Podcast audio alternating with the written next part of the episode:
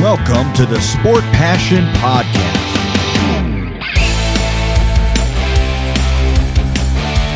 And here is your host, Lars Marendorf.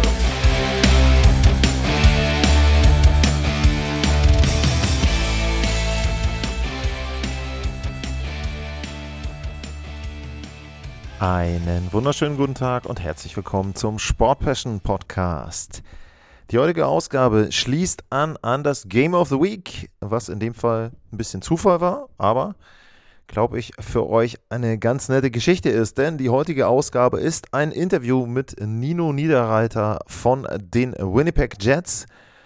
Und ich habe vor der Saison bei einigen Clubs angefragt, Schweizer Spieler, deutsche Spieler und das Interview mit JJ Moser habt ihr ja schon gehört. Und jetzt haben die Winnipeg Jets geantwortet und wir konnten da einen Termin vereinbaren und das hat mich sehr, sehr gefreut und äh, hat auch viel, viel Spaß gemacht, auch wenn ich an der einen Stelle, äh, ihr werdet es hoffentlich merken, mal komplett einen kleinen Aussetzer hatte, aber ähm, ich hoffe, ihr seht mir das nach. Nino war da auch sehr locker bei der Situation. Für mich auch ein sehr schönes Interview, hat wieder viel, viel Spaß gemacht. Nino war da extrem entspannt, fand ich auch ein paar nette Infos rausgekommen, unter anderem auch zu seinem Trade. Ähm, auch kleiner Unterschied. Wir hatten ja im letzten Jahr Dennis Malgin, der über seinen Trade erzählt hat, jetzt eben Nino Niederreiter. Und nochmal vielen Dank an Nino, vielen Dank an die Presseabteilung der Winnipeg Jets. Und dann für euch gleich nach der Werbung das Interview mit Nino Niederreiter. Es folgt Werbung. Was viele nicht wissen, gerade in den Wintermonaten ist es spannend, nach Nordamerika zu reisen. Denn während es hierzulande meist einfach nur trist ist, kannst du dort den Winter bekommen, den du dir wünschst. Zum Beispiel echten Winter mit viel Schnee und zugefrorenen Seen zum Schlittschuhlaufen in Kanada und in den Rocky Mountains oder Sonne und Beachlife in Florida und Kalifornien oder die Wunder der Natur in den Nationalparks mit viel weniger Besuchern als sonst. Oder, oder, oder. Mit Lufthansa kannst du auch im Winter günstig in die USA und Kanada fliegen. Darum erlebe den Winter neu und buche jetzt deinen Flug zu Bestpreisen auf lufthansa.com. Alle weiteren Informationen findet ihr in den Shownotes. Das war die Werbung. Und dann freue ich mich in der Leitung aus Winnipeg, Kanada, Nino Niederreiter am Telefon zu haben. Nino, schönen guten Tag ist es ja bei dir nach Kanada. Ja, danke vielmals. Ja, Nino, Saison, NHL-Saison ist noch jung. Uh, ihr habt am Wochenende den Heimauftakt gehabt und die erste Frage, die ich habe, es wurden alle Spieler vorgestellt mit einer eigenen Einlaufmusik. Habt ihr euch die Einlaufmusik selbst ausgesucht? Und falls ja, warum hast du dir den Song ausgesucht, äh, der da bei dir gespielt wurde? Wenn ich es richtig rausgefunden habe, war es Disco Inferno von The Tramps. Ja, genau. Ähm, dass äh, jeder Spieler hatte einen eigenen Wunsch, etwas ähm, auszusuchen, das ein Goal-Song sein sollte. Und dementsprechend, ja, ich habe das äh, ein paar Mal schon letztes Jahr schon gehört, das Disco Inferno, und ich finde es auch noch ein, ein peppiger Song und es ist bis etwas, wo auch die Leute mit äh, jubeln können. Mhm. Das heißt also, ihr habt wirklich, es hat jeder seinen eigenen Ghost-Song, das ist mir gar nicht aufgefallen bei den Winnipeg Jets. Ja, genau, das sind äh, sie mehr und mehr, ein, probieren sie ein bisschen andere Sachen für das Publikum zu machen und das war jetzt äh, eine Idee, wo sie letztes Jahr hatten und kurz darauf, wo ich getradet worden bin, muss ich so schnell wie möglich einen Song finden und dann habe ich diesen Song gefunden und äh, da kommt, nehmen wir den gleichen wie letztes Jahr. Ja, cool, okay. Es gibt ja andere Teams, wo über die Ghost-Songs diskutiert wird, weil es nur einer ist. Ähm, ich habe den Kollegen auch dann in der Übertragung zugehört ähm, aus Winnipeg und die haben dann bei dir zum Beispiel auch davon geredet, dass sie dich so als, die haben Blue-Collar-Worker ähm, gewählt, also im Prinzip jemand, der auch so auf dem Eis arbeitet und ähm, der auch da viel fürs Team macht. wo würdest du dich selber einordnen? Was siehst du als deine Aufgaben fürs Team auf dem Eis?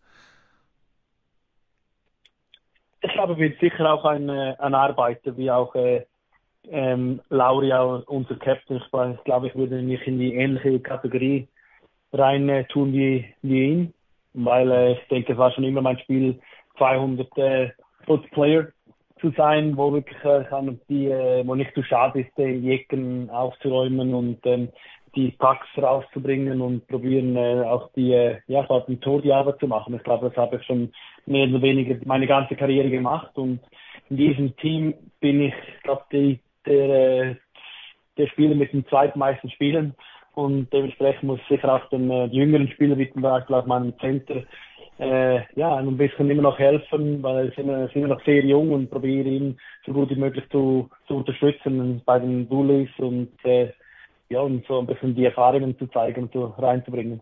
Hm, Cole Perfetti ist derjenige, den du da ansprichst. Und dann ist es ja auch so, du hast jetzt eben äh, Lowry angesprochen.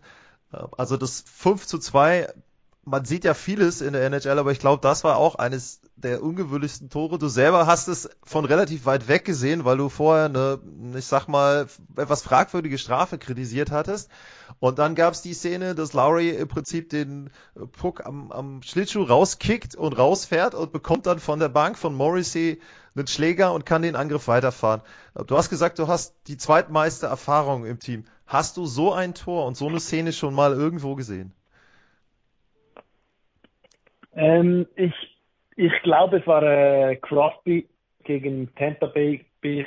War, war eine ähnliche Situation gewesen, wo dann aber der Materialwart so schnell wie möglich den, Spiel, den mhm. äh, Crosby seinen Stock reingehalten hat und hat so ein.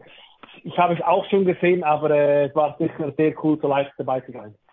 Ja, und natürlich auch die Halle ist dann auch ziemlich abgegangen, auch weil vorher eben die Strafe so ein bisschen da diskutiert wurde. Ähm, ihr habt eigentlich dann eine relativ souveräne Führung gehabt und seid aber da nochmal dann zum Schluss hin auch richtig unter Druck geraten. Wenn ihr jetzt, ist ja früh in der Saison, wenn ihr jetzt so ein Spiel nachbetrachtet, ist das dann auch ein Punkt, wo ihr sagt, so zum Schluss, das hätte man vielleicht in der einen oder anderen Szene ruhiger spielen können zum Ende hin, etwas souveräner auch dann die Pucks einfach auch mal rausspielen?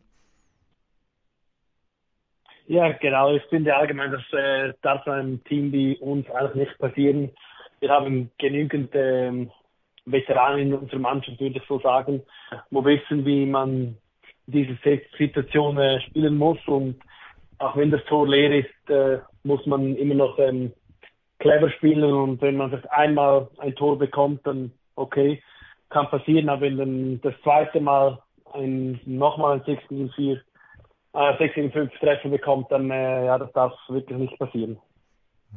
Aber letzten Endes seid ihr da ja auch mit einem positiven Erfolgserlebnis jetzt rausgegangen. Ähm, auch da zu Beginn, als du vorgestellt wurdest, dann aufs Eis gekommen bist, hat der Stadionsprecher gesagt, zweite Saison bei den Winnipeg Jets. Du bist ja im letzten Jahr, im Frühjahr dann gekommen von den Nashville Predators. Wie war das wie hast du von dem Trade erfahren? Und bei Dennis Malgin, der hat mir erzählt, er war im Fitnessraum drin und hat dann da im Fitnessraum von seinem Trade erfahren, beziehungsweise wurde dann zum General Manager äh, gebracht. Wie war das bei dir? Hast du irgendwie auch davor ein bisschen was geahnt, dass was in der Luft lag, dass ein Trade passieren könnte?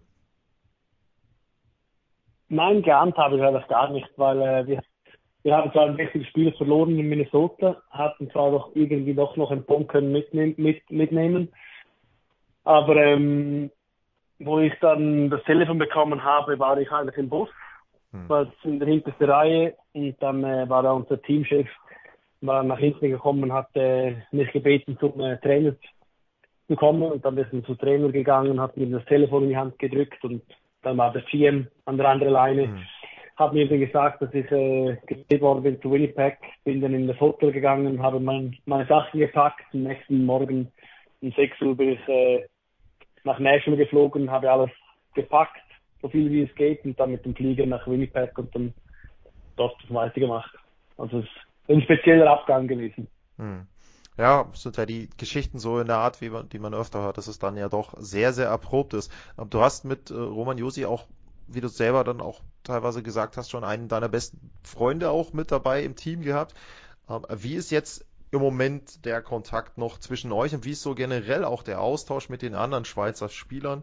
Ähm, ich weiß, JJ Moser hat mir gesagt, dass er mit äh, Nico Hischer von den äh, Devils äh, ziemlich viel ähm, kommuniziert. Wie ist bei dir die Kommunikation? Roman Josi der Einzige oder gibt es da noch auch andere, mit denen man öfter dann auch sich unterhält?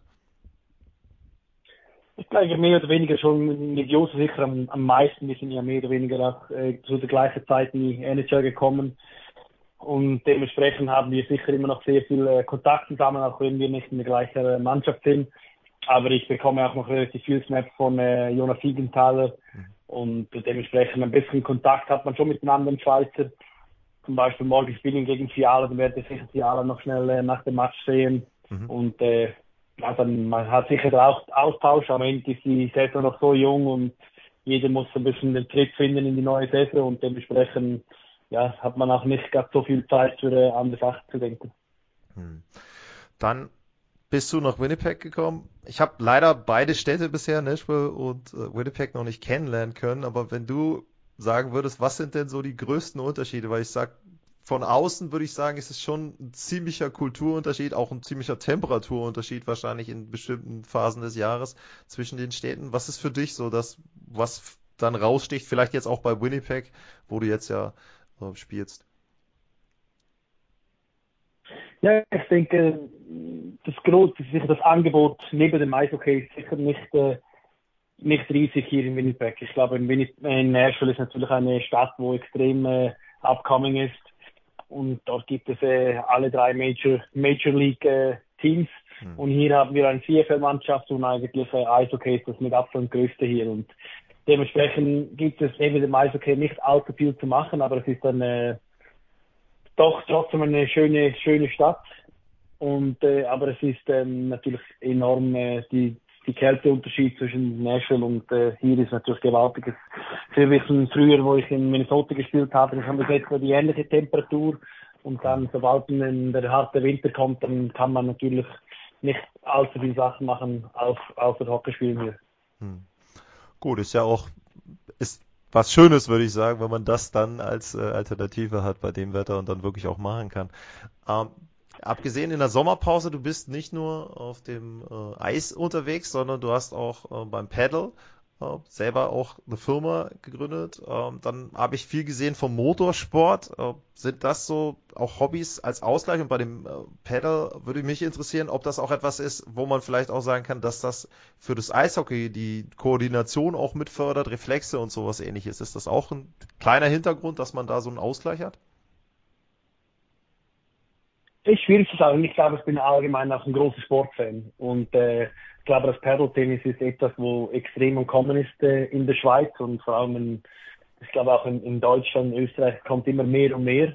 Weil, weil ich denke, in Skandinavien, vor allem auch in Spanien, ist, äh, ist dieser Sport äh, enorm groß und und jetzt in der Schweiz kommt es immer mehr und mehr Standard, da kann man starten mit dem, mit dem Sport. Und ich habe es zweimal gespielt und äh, musste wirklich sagen, dass es wirklich ein sehr cooler Sport ist, mit, mit den Jungs zu spielen und geht schnell, koordinativ ist, hat sicher sehr viel Ähnlichkeiten mit, mit, ich sage auch mit dem Eishockey, vielleicht Tor und Tor mit Ablenken und so Sachen ist es sicher etwas Ähnliches, aber äh, ich spiele es hauptsächlich, weil es extrem Spaß macht und hm. ich glaube, das ist auch der Grund, warum ich am Schluss dann auch äh, wollte investieren in den Sport. Ja, ist ja auch immer, wie, wie, gesagt, wie du auch sagst, ist wichtig auch dann Spaß daran zu haben und dann eben auch als Ausgleich. Ähm, jetzt hast du bei dir gesagt, du hast bei deinem Trade vorher nichts mitbekommen. Äh, du gabst rund um die Winnipeg Jets, nachdem ihr ja letztes Jahr dann eben nicht in die Playoffs gekommen seid, schon viele, viele Themen, äh, beziehungsweise stimmt gar nicht, ihr wart ja in den Playoffs, aber ihr seid ja früh rausgeflogen ähm, gegen die Vegas Golden Knights, genau. Aber es gab einfach viele, viele Themen drumherum, erst mit dem Coach, dann mit verschiedenen Spielern. Und da war es ja so, dass dann der Trade äh, von Pierre-Luc Dubois kam und die ganzen Gerüchte um Scheifele und Hellerback. Und ich muss echt sagen, äh, nachdem man auch aus Nordamerika viel gehört hat über diese möglichen Tauschgeschäfte, ich war extrem überrascht, als die beiden ihre Verträge ähm, unterschrieben haben. Wie war das für euch? Wie war das im Team? Hat sich das angedeutet? Und wie wichtig ist das auch, wenn du da dran denkst, dass die beiden jetzt langfristig unterschrieben haben, auch als Signal ähm, für den Verein insgesamt?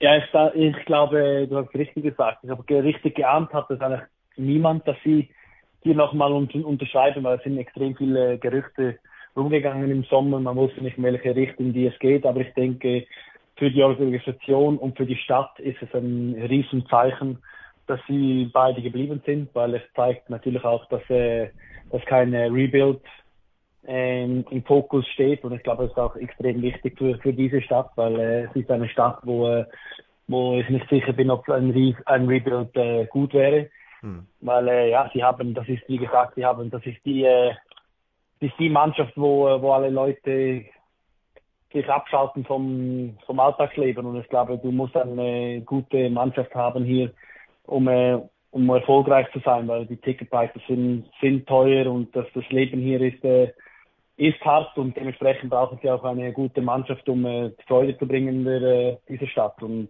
wie gesagt, das war sicher ein riesen, ein riesen Thema hier, wo sie unterschrieben haben. Ich denke, es ist auch wirklich gut, dass sie es gemacht haben.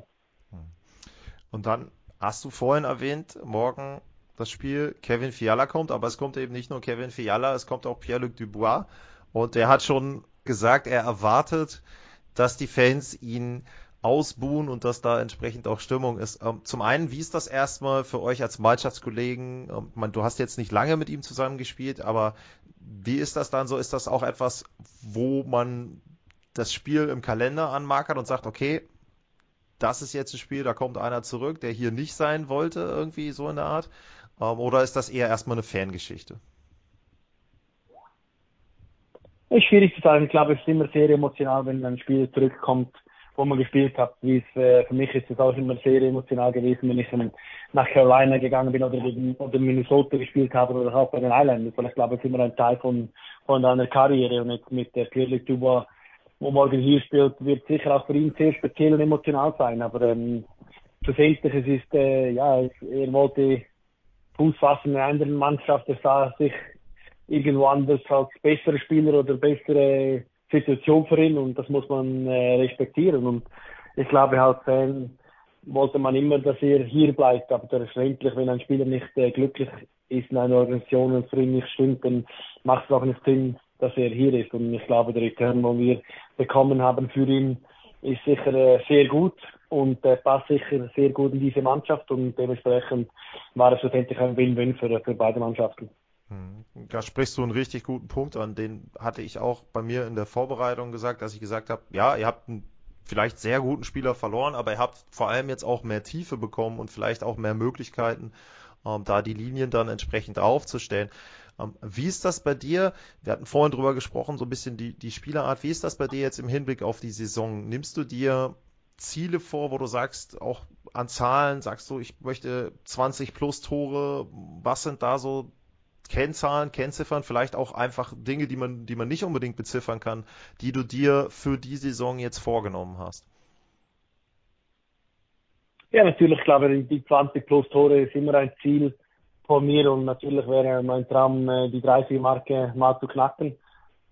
Und für das äh, ja, muss ich natürlich mehr den Fokus auf mir und mir selber legen, zum mehr Schießen, mehr den Abschluss äh, finden. Und äh, aber schlussendlich, äh, ja, ich möchte natürlich gewinnen. Und das größte Ziel ist, ist, äh, ist ein Stanley Cup nach, nach, nach Chur zu bringen in die Schweiz. Und, und schlussendlich äh, muss man zum Teil auch äh, seine persönlichen Ziele ein bisschen nach hinten stecken, aber ich denke, die 20 plus Tore ist immer ein Ziel von mir. Und die möchte ich auch dieses Jahr wieder, äh, wieder machen, aber schlussendlich, wie gesagt, es ist auch wieder ein äh, Vertragsjahr, du musst mhm. äh, allgemeinen äh, ein kompletter Spieler sein, muss äh, für das Team wichtig sein und wirklich auch einen Grund geben, warum äh, eine Mannschaft oder, äh, oder die Jets nicht unterscheiden sollen für die weiteren Jahre. Ich denke, wer das Spiel auch am Samstag gesehen hat, ich glaube, da gibt es keine Zweifel, dass du da also auch alles reinwirfst. muss ich eben auch sagen, das war ja dann auch wieder die Szeneform. Ich meine, das war dann das 4-2, wo ihr da auch an der Bande ähm, richtig, richtig gut Druck ausgerübt habt. Ähm, du hast vorhin auch erwähnt mit, mit äh, Lowry zusammen, dass ihr ähnliche Typen seid. Ähm, ist das auch ein Ziel jetzt intern in der Mannschaft, dass ihr vielleicht auch teilweise so ein bisschen verschiedene Fähigkeiten kombiniert, dass du da als Arbeiter mit drin bist? Du hast Perfetti als jungen Center ähm, angesprochen. Ist das auch etwas, was euch auch dann eben durch die Tiefe mit den neuen Spielern ähm, vielleicht etwas weniger ausrechenbar macht als noch in Vorjahren? Nee, ich glaube, ich glaube, wenn man sieht, wie, wie Vegas gewonnen hat, hm. die sind ein rechten Paradebeispiel. Die haben wirklich vier gute Linien gehabt. Alle konnten Tore schießen und sie haben einen guten Mix zwischen Arbeiter und natürlich absolute High Elite Players. Und ich glaube, das haben wir eigentlich auch. Wir haben einen sehr guten Torhüter, wo hinten äh, mehr oder weniger immer schön dicht hat. Und dann äh, von, von dort äh, haben wir eigentlich eine gute Tiefe. Aber ich denke, nur weil man auf Papier gut aussieht und äh, gutes Potenzial hat, heißt es dann nicht, dass man gerade eine gute Mannschaft ist. Aber ich glaube, es ist noch viel Arbeit vor uns, aber ich denke, wir haben sicher sehr gute Chance, um, äh, um eine gute Mannschaft zu sein und zu, zu werden. Ja, dann Nino, bedanke ich mich für deine Einschätzung. Ich wünsche alles Gute jetzt erstmal für die beiden Spiele. Los Angeles haben wir angesprochen, Vegas hast du eben erwähnt. Das ist das zweite Heimspiel, was ihr jetzt hintereinander habt. Danach die Oilers. Also das ist vielleicht auch dann schon relativ früh so eine kleine Standortbestimmung, auch was die äh, Teams dann im Westen betrifft, die Spitzenteams. Viel Glück für dich, für die Saison, die 20 plus Tore, sehr, sehr, sehr gerne. Also Tore schauen wir uns immer sehr, sehr gerne an, auch gerne die 30. Und ähm, ja, Erstmal vielen, vielen Dank für die Zeit. Kein Problem, danke vielmals.